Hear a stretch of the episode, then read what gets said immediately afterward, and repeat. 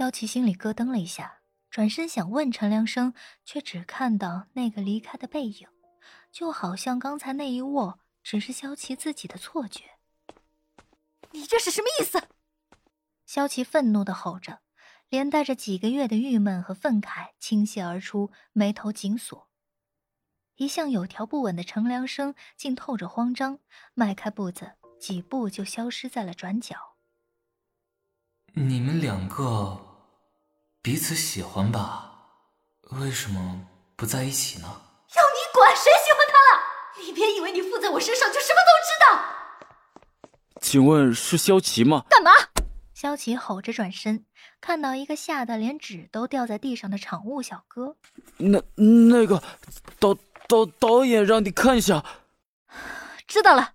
萧琪依然愤愤的离开，南萧也依然想着刚刚发生的插曲。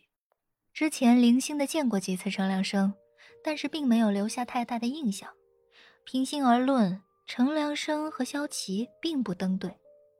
在南萧的概念里，萧琪适合的男人应该更阳光，也更年轻。程良生应该比萧琪大了有十几岁了。而另一边，沈恩飞形象大变的出现在萧齐安面前，着实让萧齐安吃了一大惊。还好有楚归在旁解释，继而由沈恩飞又试了两段戏，才让萧齐安安下了心。若是萧齐在试戏现场，他肯定会发现沈恩飞的演技又有了不小的提升。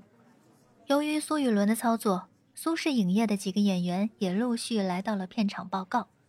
白萝卜李胜拿着角色剧本，面色难堪的向萧齐安报道：“萧导，这角色……”李胜话刚出口，手中的剧本就被沈恩飞抽了出去。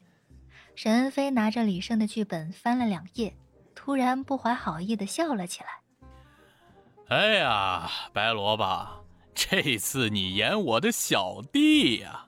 哈哈哈哈放心，大爷，我会。”罩着你的啊！说着，把剧本又拍回李胜的胸口，差点把他拍得岔了气。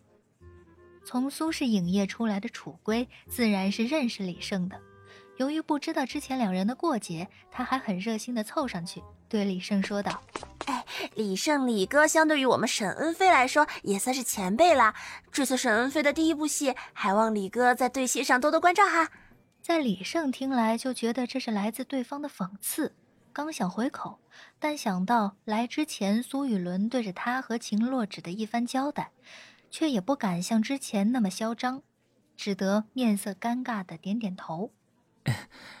一定一一定。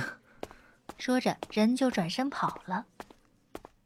楚归奇怪的看着李胜的背影，又回过头看着一脸奸笑的沈恩飞。这李胜今天吃错药了，怎么那么乖？嗨，你在笑什么？有什么让你那么高兴的？没啥，第一次进剧组，兴奋。嘿嘿。哎，你这个包里是什么？怎么那么鼓？楚归指着沈恩飞背在身上的单肩挎包。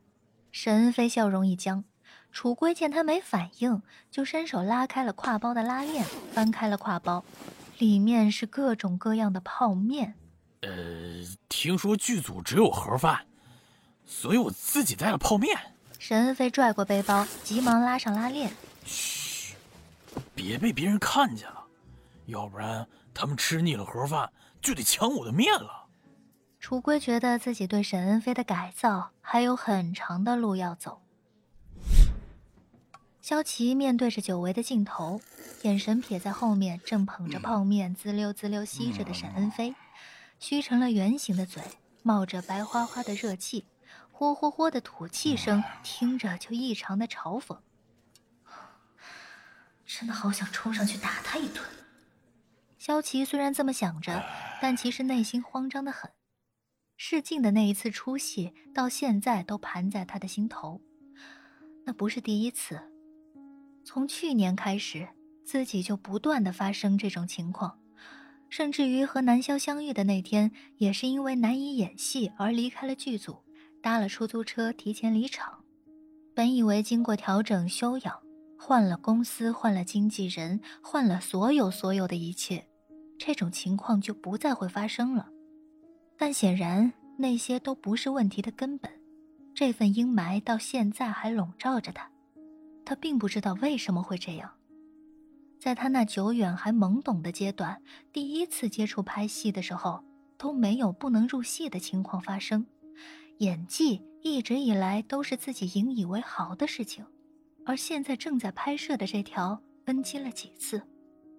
剧照摄影师蹲在地上，手打着扇子，相机挂在胸前，场记场务在一旁窃窃私语。